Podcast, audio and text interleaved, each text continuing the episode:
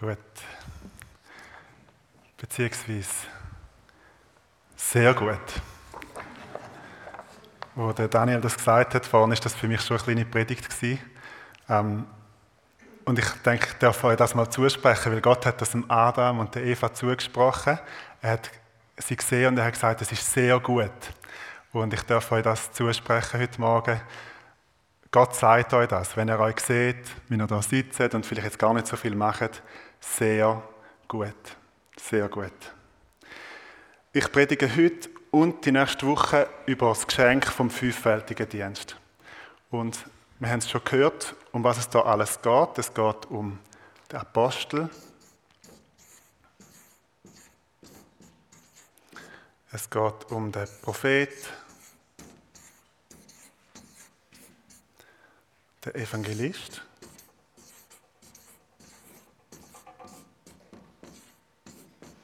Es geht um den Hirt. Hirt auf Latinisch heißt Pastor. Als, als Vorinfo. Und es geht um den Lehrer.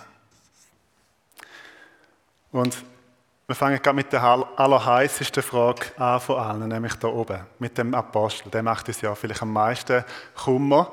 Je weiter das geht, desto entspannter sind wir. Mit Pastoren können wir etwas anfangen, so einen haben wir auch schon gesehen. Ähm, ein Lehrer, das kommt uns auch einigermaßen bekannt vor. Evangelisten tauchen zwar selten auf, aber wenn mal einer kommt, dann ist es in Ordnung. Über Propheten haben wir schon einiges gehört oder über Prophetie in den letzten Predigten, die ich gehalten habe. Aber die Apostel, was ist mit denen? Ähm, und die ganz heiße Frage ist natürlich, gibt es die heute noch? Also gibt es heute noch Apostel? Das ist die Frage, die im Raum steht.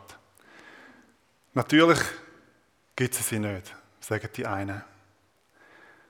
Weil es hat ja nur zwölf Apostel gegeben und die zwölf sind von Jesus Hand handpicked, handverlesen worden und wo dann der Judas ausgeschieden ist, wo noch nicht mehr Teil war von dieser Zwölferschaft und nach dem Tod, Auferstehung und Himmelfahrt von Jesus hat, haben es wieder müssen zwölf sein, weil elf Apostel, das hat irgendwie nicht gestummen und so hat man ähm, zwei ausgewählt und die haben ganz bestimmte Kriterien müssen erfüllen. Nämlich haben die müssen mit Jesus dabei sein, während seiner irdischen Wirksamkeit von seiner Taufe im Fluss Jordan durch Johannes den Täufer bis zu seiner Himmelfahrt. Also die ganze öffentliche Wirksamkeit von Jesus haben die müssen auch dabei sein. Also wir lernen dort, dass weit über einfach zwölf irgendwie dort mit Jesus unterwegs sind, sondern eine ganze Gruppe mehr.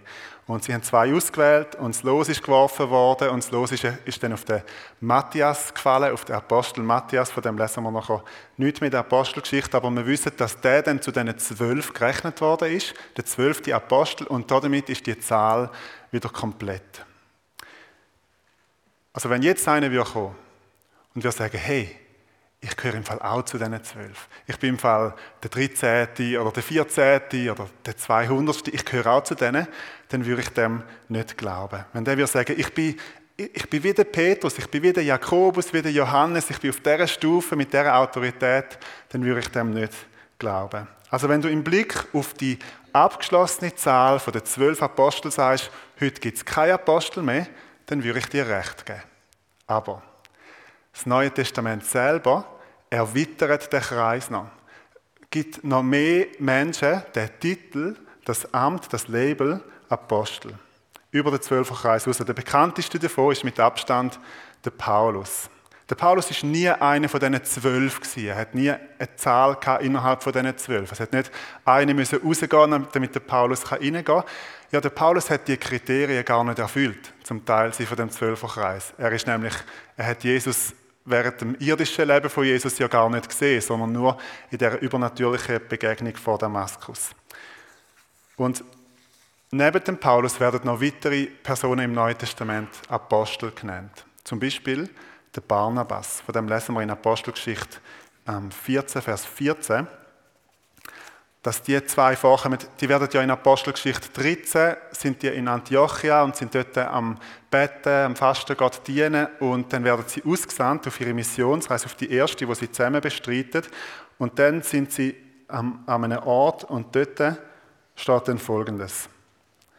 Ähm, also es gibt dort einen großen Aufruhr und es gibt äh, Heilige in Lystra und ähm, Die Leute dort wissen nicht genau, was sie damit machen sollen. Und dann heißt der Priester des vor der Stadt gelegenen Zeus-Tempels brachte Stiere und Grenze zum Stadttor und wollte zusammen mit der Bevölkerung Barnabas und Paulus Opfer darbringen.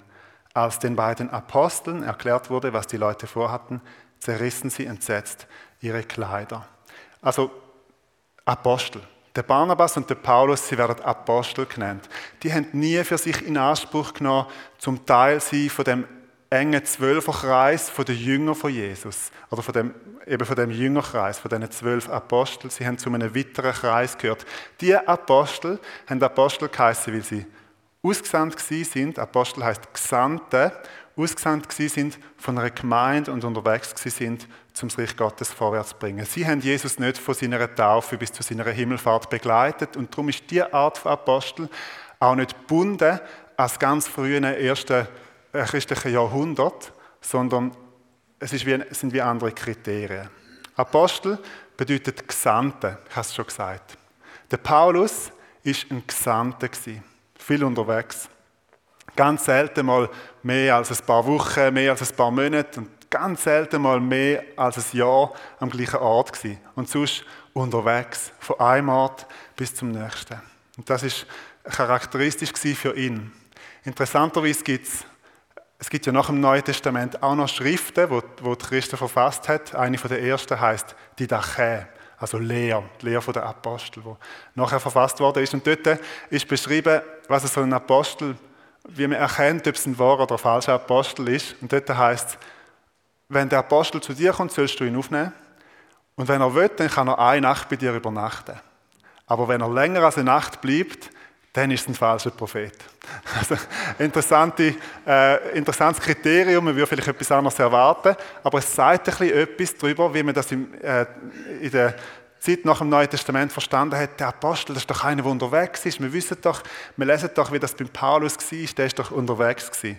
Oft ist so ein Apostel gesandt zu einer speziellen Gruppe. Zum Beispiel der Paulus ist der Apostel der Heide Der ist zu der Heide gegangen oder vielleicht zu einem bestimmten Bevölkerungsmilieu oder zu einer bestimmten Stadt.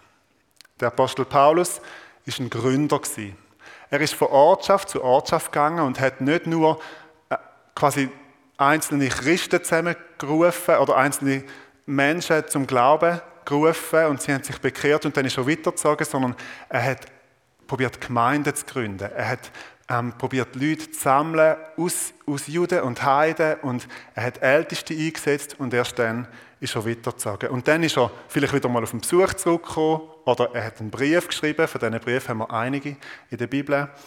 Aber er ist nicht der Gemeindeleiter gewesen. Er ist nicht quasi der Hirt gewesen, der dann dort geblieben ist oder der Älteste, der durch zu dieser Gemeinde geschaut hat. Überhaupt sind Apostel im Neuen Testament nicht die typischen Gemeindeleiter. Sogar in Jerusalem, wo ja die zwölf Apostel wie die Heike sind, haben mit der Zeit die Ältesten übernommen. Hat es plötzlich Älteste gegeben und die Apostel sind aus, aus dem Gemeindeleitungsdienst wie rausgekommen. Also es geht nicht darum, dass jede Gemeinde jetzt ihren eigenen Apostel bräuchte oder so etwas. Und dann ist der Paulus immer wieder mal vorbeigekommen bei einer Gemeinde, hat vielleicht sie ermutigt, hat sie ermahnt, hat sie gestärkt und dann ist er wieder weitergezogen. Aber er hat nicht den ältestenmäßige Einfluss genommen auf eine Gemeinde, wie, wie es die Ältesten hatten. Apostel sind oft Gründerpersonen von Gemeinden und wenn ich darf Klammern aufmachen und in, in die heutige Zeit gehe, vielleicht auch von christlichen Werken.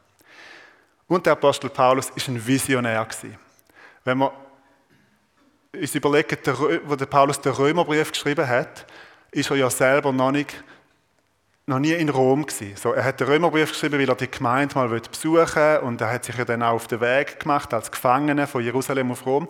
Und er schreibt ihnen, das muss ich ja vorlesen, da merkt man etwas von dem Visionsradius, wo der Mann hat.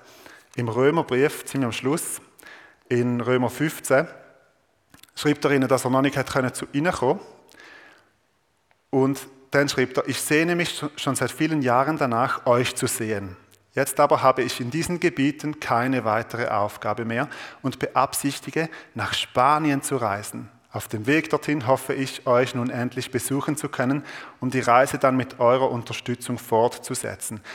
Also, Der Paulus ist noch nicht mal in Rom gewesen, aber er denkt schon an Spanien. Jetzt müssen wir uns das überlegen. Für uns ist das nicht so weit, vom Nahen Osten bis auf Spanien. Damals ist das ein unglaublicher Radius gewesen, mit diesen Fortbewegungsmitteln. Der hat schon über Rom hinweg schon Spanien im Blick gehabt. Ob er es jemals auf Spanien geschafft hat, wissen wir außerdem nicht. Die Apostelgeschichte bricht bei Kapitel 28 ein bisschen ab. Er ist dann in Rom als Gefangener. Ähm, die kirchliche Überlieferung sagt eher, dass er dort gestorben ist als Märtyrer. Andere sagen, er hat es doch noch bis auf Spanien geschafft. Das wissen wir nicht, können wir ihn dann fragen. Apostel tragen in der Regel eine Vision auf dem Herz, wo über eine Ortsgemeinde rausgeht, wo, wo wie einen größeren Radius hat. Da kommen manchmal ganze Quartiere im Blick oder Städte oder Regionen oder eben Milieus oder manchmal auch Länder. Und so würde ich einen Apostel beschreiben. Er ist ein Gesandter, das ist schon in seinem Namen drin. Er ist ein Gründer. Paulus sagt auch an einer Stelle, ich habe pflanzt. Und der Apollos hat dann begossen. 1. Korinther 3. Und er ist ein Visionär. Er hat eine größere Vision als nur eine Ortsgemeinde. Und im Neuen Testament ist sein Dienst auch oft begleitet von Zeichen und Wunder. Das ist auch etwas, was der Paulus sagt. Vielleicht, wenn ich das so beschreibe und jetzt mal ein bisschen losgelöst von diesen, von diesen zwölf, sondern mehr so Paulus-mässig, ein bisschen grösser fassen, vielleicht kommen ja Menschen den Sinn, die haben so ein bisschen einen apostolischen Drive. Die, die können ruhig sitzen, wenn es so ganz gemütlich wird und wir einfach schön miteinander haben, dann stehen die auf und müssen etwas erleben und müssen, müssen wie das Reich Gottes irgendwo vorwärts bringen. Vielleicht kennst du so Menschen. Ich kenne so Menschen. Und ich gebe denen heimlich das Label Apostel. Aber nur heimlich. Ich sage es ihnen nämlich nicht. Ich habe es auch schon mit einem darüber geredet und dann gemerkt, der glaubt jetzt zum Beispiel nicht, dass es heute noch Apostel gibt. Der hat jetzt mit, mit dem Begriff, obwohl ich ihn intern so nenne, oder für mich so nenne, heimlich, der, der kann mit dem Begriff nichts anfangen, aus Respekt vor diesen zwölf Aposteln vor dem abgeschlossenen Jüngerkreis. Und das ist für mich wie überhaupt kein Problem. Weil am Schluss geht es ja nicht um ein Label, am Schluss geht es nicht darum, dass man Menschen irgendeine Bezeichnung geben, wo sie unwohl sind damit, sondern eigentlich geht es darum, dass wir wie Verständnis haben und Wohlwollen haben für Menschen, die eine Vision haben, die über unsere Ortsgemeinde, die über uns einfach als Gruppe rausgehen. Und ich glaube, das ist der entscheidende Punkt. Dass man, dass man wie so Menschen willkommen heißen und dass man für so Menschen eine Sicht haben. Ob man sie am Schluss Apostel sollen nennen oder nicht, das ist, das ist wie nicht die entscheidende Frage. Ich glaube, an dem haben wir uns oft gerieben und gestritten und ich würde wie ein bisschen wegkommen vom Label. Vielleicht kommt irgendwann mal eine Zeit, wo man die Labels gibt, aber bei uns ist das auch sehr ungewohnt.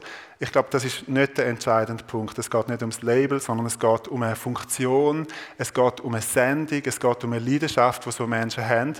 Und ich fände es ganz wichtig, dass wir diese Menschen unterstützen in dem, dass sie es können ausleben können. Vielleicht geht dir persönlich die Bezeichnung Apostel extrem schwer über die Lippen, für dich selber oder für andere dann lass es einfach bleiben. Aufs Label kommt es echt nicht drauf an.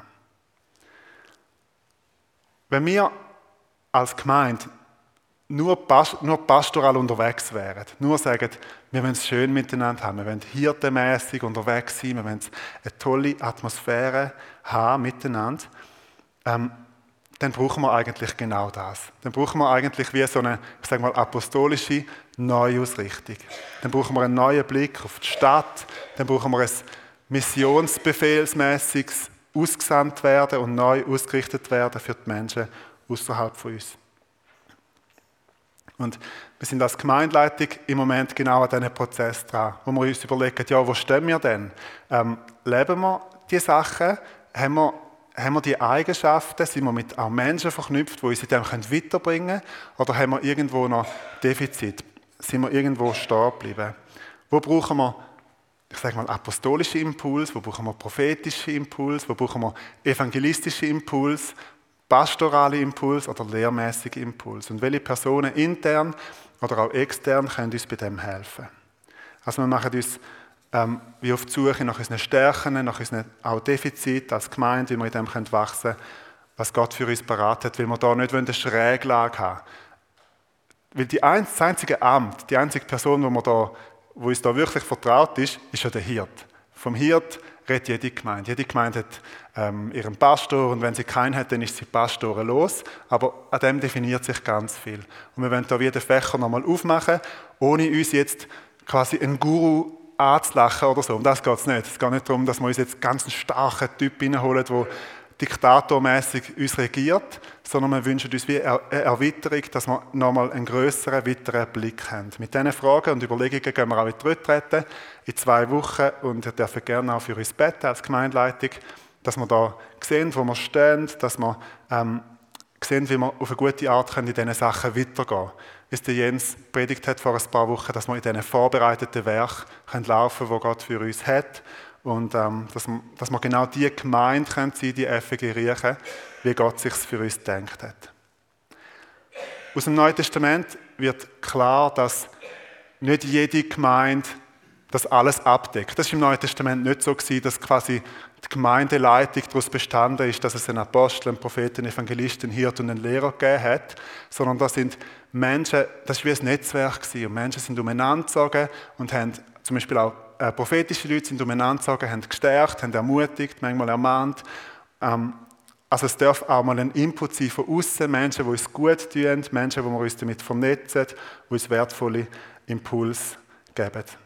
Das Ziel von, von dieser ganzen Übung ist, dass wir als Gemeinde dürfen, äh, ich sage mal, apostolisch aussendende Gemeinde sein, eine prophetisch hörende, eine evangelistisch aktive, eine pastoral heilsame und eine lehrmäßig gesunde. Wie erkennt man, ob eine Gemeinde die Aspekte hat? Ich glaube, es ist ganz einfach. Wenn eine Gemeinde völlig unapostolisch ist, sich nur quasi um sich selber drüllt, dann gehen die Menschen in der Gemeinde, die, die so etwas Apostolisches haben, die gehen die Wände auf. Oder sie verlassen die Gemeinde, weil sie das Gefühl haben, wo ist denn da wie breitet sich denn das Reich Gottes aus? Wie gehen wir denn jetzt zu den Menschen? Wenn eine Gemeinde völlig unprophetisch ist, dann gehen die Menschen, wo, wo so das Lassen auf Gott ganz wichtig ist, das Prophetische, die gehen die Wände auf. Oder sie gehen aus der Gemeinde, weil sie sagen, jetzt müssen wir doch mal auf Gott lassen, was er zu sagen hat.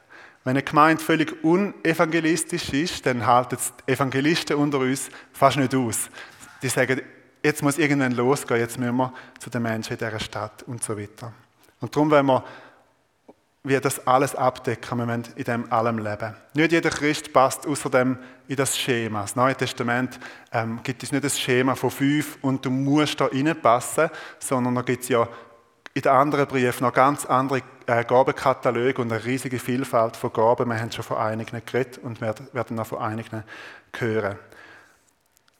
Aber die Frage ist, ähm, kannst du eine Offenheit dafür entwickeln, dass es Menschen gibt, die wie Teil von dem Spektrum sind, wo vielleicht eine andere, ähm, einen anderen Geschmack haben, wo, wo anders unterwegs sind als du, andere Kompetenzen haben, anders gestrickt sind als du.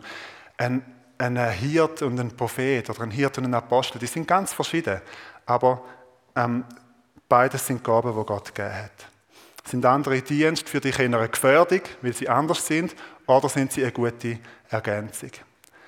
Was wir daraus und der Katalog könnte noch viel länger sein, lernen, ist, Arbeit in der Gemeinde ist immer Teamwork. Also wenn ein Dienst, ich zeige jetzt mal auf den Hirt, probiert alles zu sein, probiert alles abzudecken, alle fünf Dienste in sich zu vereinen, dann kommt es sicher nicht gut. Gemeinde ist immer Teamwork. Epheser 4, Vers 11 nennt also die fünf Dienste. Über die Apostel habe ich ein bisschen etwas gesagt, über ähm, Prophet und das Wesen von Prophetie habe ich auch schon predigt in den letzten Wochen und ich möchte nächste Woche auch noch mehr darüber sagen, auch gerade über die äh, anderen drei Dienste noch. Aber ich möchte jetzt noch ein paar Vers weiterlesen. Der äh, Urs hat sie schon gelesen, ich möchte euch noch mal zwei Vers vorlesen, zum überlegen, was ist denn der Kontext jetzt? Um was geht es eigentlich? Bei diesen fünf Diensten geht es einfach darum, dass wir das haben und dann ist gut. Oder was ist die Funktion, was ist der Zweck? Sie haben die Aufgabe, diejenigen, die zu Gottes heiligem Volk gehören, für ihren Dienst auszurüsten, damit die Gemeinde, der Leib von Christus, aufgebaut wird. Das soll dazu führen, dass wir alle in unserem Glauben und in unserer Kenntnis von Gottes Sohn zur vollen Einheit gelangen und dass wir eine Reife erreichen, deren Maßstab Christus selbst ist, in seiner ganzen Fülle. denn wir sollen keine unmündigen Kinder mehr sein. Der Jens hat es sehr, also Jens Kaldewey hat ein sehr lesenswertes Buch geschrieben über den fünffältigen Dienst. Das noch die alte Version, sie ist neu aufgelegt worden, habe ich mir sagen. Ähm, die ist schon 22 Jahre alt, Jens sieht ganz jung aus hinten drauf. Ähm, und er schreibt genau über den Abschnitt etwas sehr Gutes und ich möchte euch das vorlesen. Es ist ein ganzer Abschnitt zu dem, was ich jetzt gerade gelesen habe. Den meisten Lesern wird dieser Abschnitt vertraut sein. Aber haben wir ihn wirklich mit dem Herzen verstanden? Es sind revolutionäre Verse. Wenn Paulus heute lebte, inmitten unserer heutigen christlichen Szene, würde er es vielleicht anders sagen. Schluss mit der Entmündigung des Kirchenvolkes. Schluss mit den mächtigen und ach so kompetenten Pastoren und ihrem überlasteten Mitarbeiterstab, die alles tun und alles können und doch reicht es nie. Schluss mit der Aufteilung der Gemeinde in die Aktiven und Passiven, in die Mitarbeiter und die Gottesdienstbesucher, in die ausgerüstete Elite und die lahmen Enten. Schluss mit der Zersplitterung der weltweiten Gemeinde in lauter voneinander unabhängige örtliche Gemeinden, Werke und Denominationen mit ihren jeweiligen kleinen und größeren Päpsten. Schluss mit der Abhängigkeit der Gläubigen von ihren wenigen geistlichen Superstars Schluss mit dem allzu großen Prozentsatz der Gemeindeglieder, die nur ums geistliche Überleben kämpfen, aber das Reich Gottes nicht wirklich auf, ausbreiten, die in der großen Schlacht nicht mitkämpfen, sondern nur ihre Wunden lecken. Schluss mit den übermüdeten Leitern, deren eine Hand tapfer und verzweifelt versucht, die Gläubigen voranzubringen, zu schieben und zu ziehen, damit sie sich endlich bewegen und Frucht bringen, aber deren andere Hand abwehrend erhoben ist, ein Schild haltend mit der Aufschrift Nicht ohne mich. Paulus brennt dafür, dass die ganze Gemeinde ausgerüstet, mündig und erwachsen wird. Also wenn es beim fünffältigen Dienst jetzt nur darum geht, dass man quasi Labels verteilt für neue christliche Superhelden. Du bist der Apostel, du bist die Prophetin, du bist der Evangelist. Dann würden wir es lieber lassen. Weil ein Apostel ist ein, wo die Heiligen tüchtig macht. Ein Prophet ist ein, wo die Heiligen ausrüstet. Ein Evangelist ist einer, wo die, die zu Gottes heiligem Volk gehören, befähigt. Um das geht es. Und das lernen wir auch zum Beispiel gerade am Leben von Paulus. Der hat sich nicht angestellt, dass jetzt der ganz Große, sondern der hat investiert. Der hat investiert auch jüngerschaftlich in den Timotheus, in den Titus, in den Silas, die ganze Gemeinde hat er reingebuttert, hat täglich für sie gebetet. Das ist sein Auftrag. Gewesen.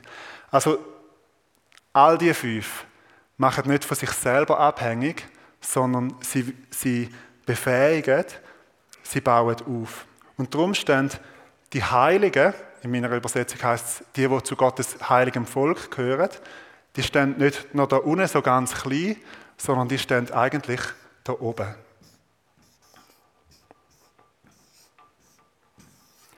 Also die Heiligen, das, das sind ja du und ich im Neuen Testament, die, die zu Gottes heiligem Volk gehören.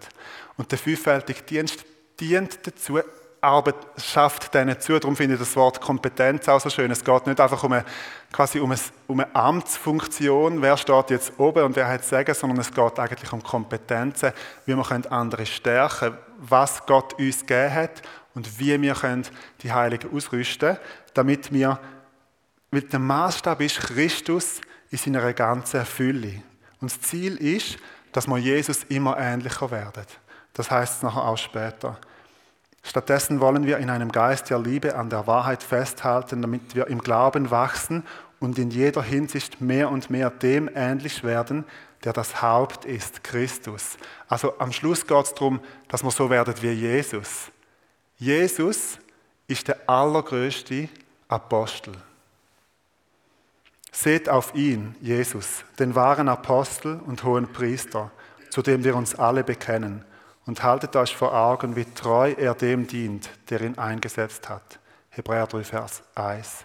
Jesus ist ein Gesandter, Jesus ist ein Apostel, wird er da genannt, wie kein Apostel, wie keine apostolische Person nach ihm.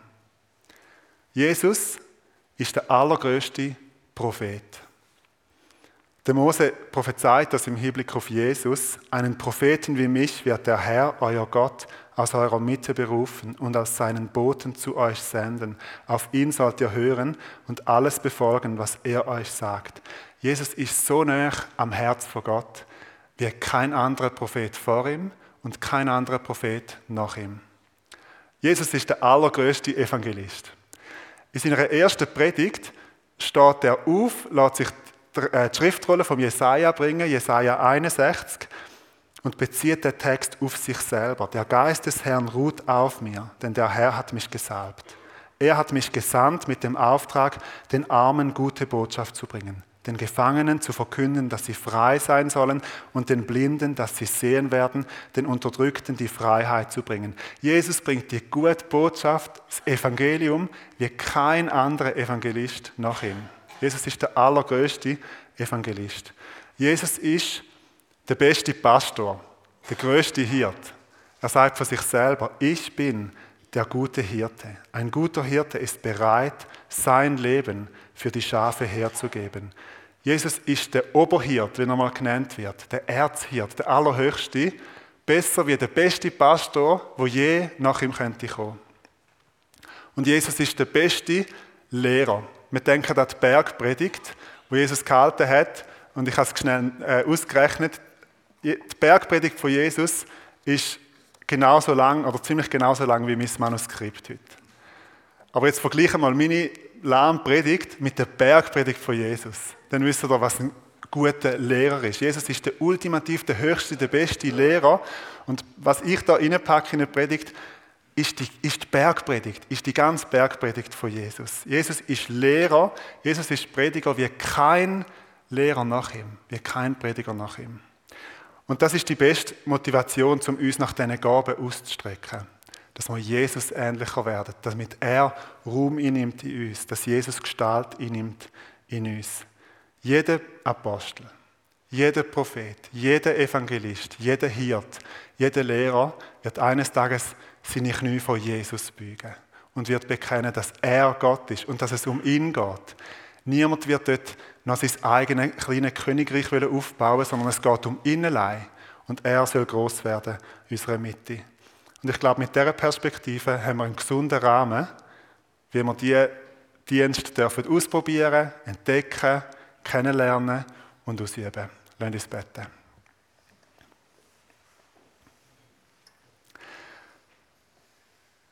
Jesus, du bist der größte Apostel, du bist der allergrößte Prophet, der beste Evangelist, der höchste, liebevollste Hirt und der brillanteste Lehrer.